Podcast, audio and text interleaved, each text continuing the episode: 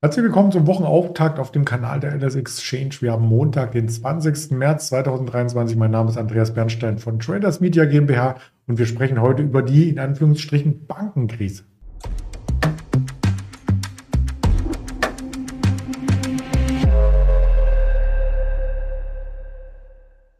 Das Ganze auch wieder mit einem Gesprächspartner. Das wird der liebe Erdem sein in Düsseldorf. Und natürlich gibt es auch den Risikohinweis, denn all das, was wir sagen, ist keine Handelsempfehlung, keine Anlageberatung, sondern nur die objektive Darstellung von den Fakten. Und da möchte ich den Erdem gleich dazu holen. Guten Morgen nach Düsseldorf. Guten Morgen, Andreas.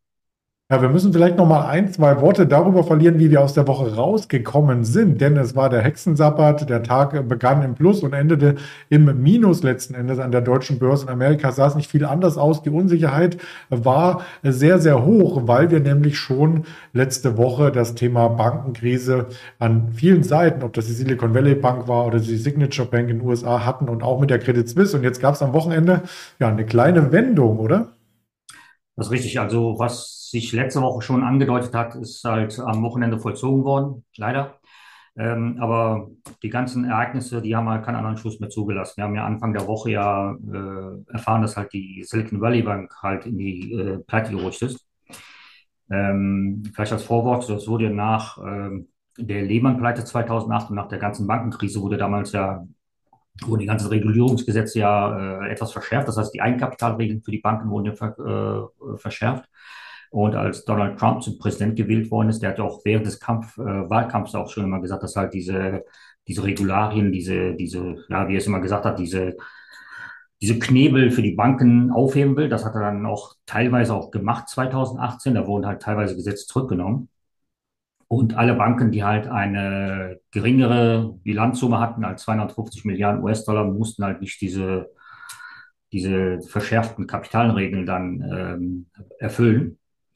Ja, und prompt hat, hat jetzt auch die Silicon Valley Bank dann erwischt. Die lag dann mit ihren, äh, äh, mit ihren Einlagen, lag sie dann halt unter 250 Milliarden, ganz knapp. Die lag bei knapp 240 Milliarden und die ist dann halt der erste Opfer geworden.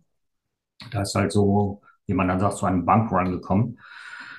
Ähm, dann wurde halt als zweites diese Signature Bank in, in New York wurde dann halt äh, auch geschlossen. Ja, und dann gab es halt nochmal einen Run auf die First Republic Bank. Und dann wurde ja am Donnerstagabend ja bekannt gegeben, dass halt äh, in so einer konzentrierten Aktion, was durch die FED und durch die Marktaufsicht dann äh, äh, konzentriert wurde, dass halt mehrere Geschäftsbanken da eine Einlage von 30 Milliarden US-Dollar geleistet haben. Ja, und in der ganzen Zeit hat man sich dann auch auf die Credit Suisse dann eingeschossen. Das ist auch eines der System, systemrelevanten größten 30 Banken, allerdings die schwächste von denen. Die hat ja auch jahrelang mit den Skandalen zu kämpfen gehabt und da waren halt, äh, wie so ein Krimi, das war ja nicht arm an, an Nachrichten und Skandalen die letzten Jahre, Jahrzehnte. Ja, und dann hat halt die ganze Nachrichtenlage halt hier den Genick gebrochen und am Wochenende wurde dann bekannt gegeben, dass die, äh, dass der Konkurrent UBS ähm, die Credit Suisse dann für drei Milliarden Franken dann übernimmt. Und mit diesen Tatsachen wurde der Markt dann heute eröffnet. Erstmal gab es natürlich eine panikartige Reaktion. Alles, was irgendwie mit Finanzwerten zu tun hatte, Banken, Versicherungen und alles, was halt irgendwie auch am fernsten mit, äh, damit in Verbindung gebracht wurde, wurde heute äh, ja, erstmal richtig ausgekehrt, ausverkauft und ähm, man hat da schon Anfang des Börsenhandels gesehen, dass da halt erstmal sehr viel Druck drauf gekommen ist. Der DAX ist ja teilweise unter 14.500 äh, ja, gerauscht, kann man sagen. Das war ja noch kein, kein Fall mehr. Ja, und langsam hat sich dann gefangen. Langsam äh, wurde halt dann versucht, äh, die Spreu vom Weizen zu trennen. Und jetzt äh, haben wir den DAX jetzt so knapp 90 Punkte plus bei 14.845.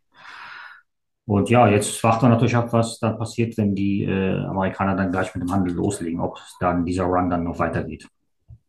Vielleicht dazu noch einen Satz hinterhergeschoben. Die Credit Suisse ähm, war ja am Freitag noch rund 8 Milliarden wert und jetzt bei einer Übernahme von 3 Milliarden und ganz vielen Sicherheiten im Hintergrund ist es doch fast schon Schnäppchenpreis für die UBS gewesen, oder? Jein. Äh, also ja, wenn man sich die nackten Zahlen anschaut, könnte es ein Schnäppchen sein, aber die äh, Credit Suisse hat auch sehr viele ähm, sehr viele Rechtsfälle noch am Laufen. Also man weiß nicht noch, an was an Rechtsrisiken auf die zukommt. Man weiß natürlich auch noch nicht so genau, was noch für Risiken in den Büchern positionstechnisch dann liegt. Was noch dazu kommt, Am Freitag wurde bekannt gegeben, dass die Credit Suisse äh, Abflüsse von Kundengeldern in Höhe von 10 Milliarden US-Dollar pro Tag hatte. Und das ist auch eines der größten Vermögensverwalter weltweit. Und das ist natürlich auch, wenn die Kunden schon kein Vertrauen mehr haben und auch mehrere Banken haben ja schon am Freitag dann mitgeteilt, dass sie halt ihre Geschäftsbeziehung zu der Credit Suisse dann halt runterfahren und teilweise auch ganz einstellen.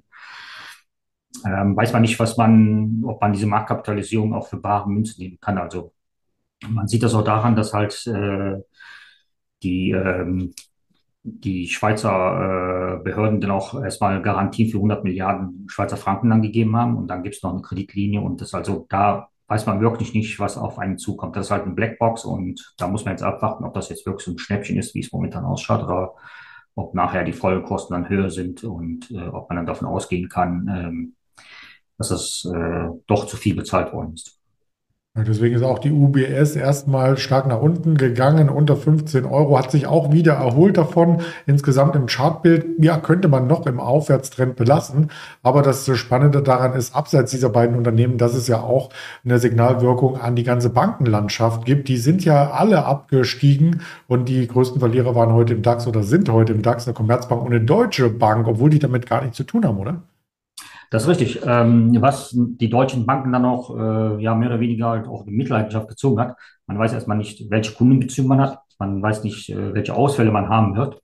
Und was dann noch äh, erschwerend hinzukommt, man hat ja diese, nach der äh, Lehman-Pleite hat man ja durch die ganze Regulierung, hat man ja gesagt, da gibt es ja diese Tier 1 Anleihen. Das heißt, die werden ja dem Eigenkapital zugerechnet und äh, die Finanzmarktaufsicht in der Schweiz hat dann entschieden, dass die ganzen Tier 1 Anleihen der Credit Suisse auf äh, Null gestellt werden. Das heißt also, die erleiden dann Totalverlust.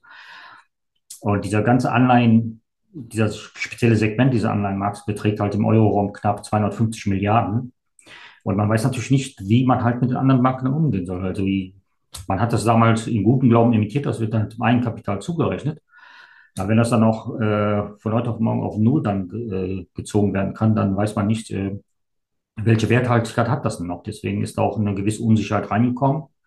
Und ähm, ja, jetzt löst sich es langsam wieder auf, aber man, ich gehe mal davon aus, dass man halt diese Geschichte noch ein äh, paar Tage damit Hochschleppen werden und hoffen, dass wir auch keine Ansteckungsgefahren dann haben, weil einige Banken im Euroraum spielen, glaube ich, auch schon die Szenarien durch, was passiert, wenn die eine Bank dann pleite geht und halt unkontrolliert in den Kollaps dann reinstürzt, ob es dann so einen Dominoeffekt gibt. Also diese ähm, Szenarien werden schon konkret durchgespielt, teilweise auch auf Wunsch der Zentralbanken der jeweiligen, die dann halt da auch das Sagen haben. Und das schlägt sich natürlich auch auf das Sentiment nieder. Wir haben den LSX äh, Fear and Creed Index für Deutschland konzipiert und möchten gerne mal schauen, wo der denn aktuell steht vom Sentiment. Ich mache ihn mal an. Bin selber überrascht, wo er stehen bleibt. Genau in der Mitte. Also neutral. Und das sehen wir auch im Chartbild vom DAX, was ich nochmal hier reinreichen möchte.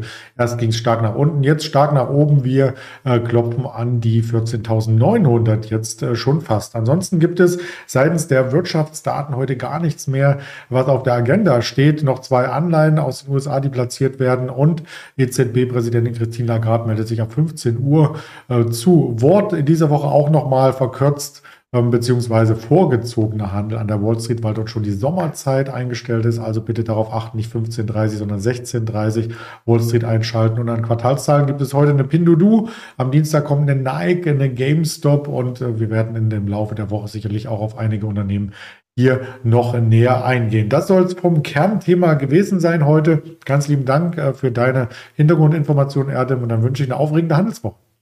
Vielen Dank, Andreas. Schönen Tag noch.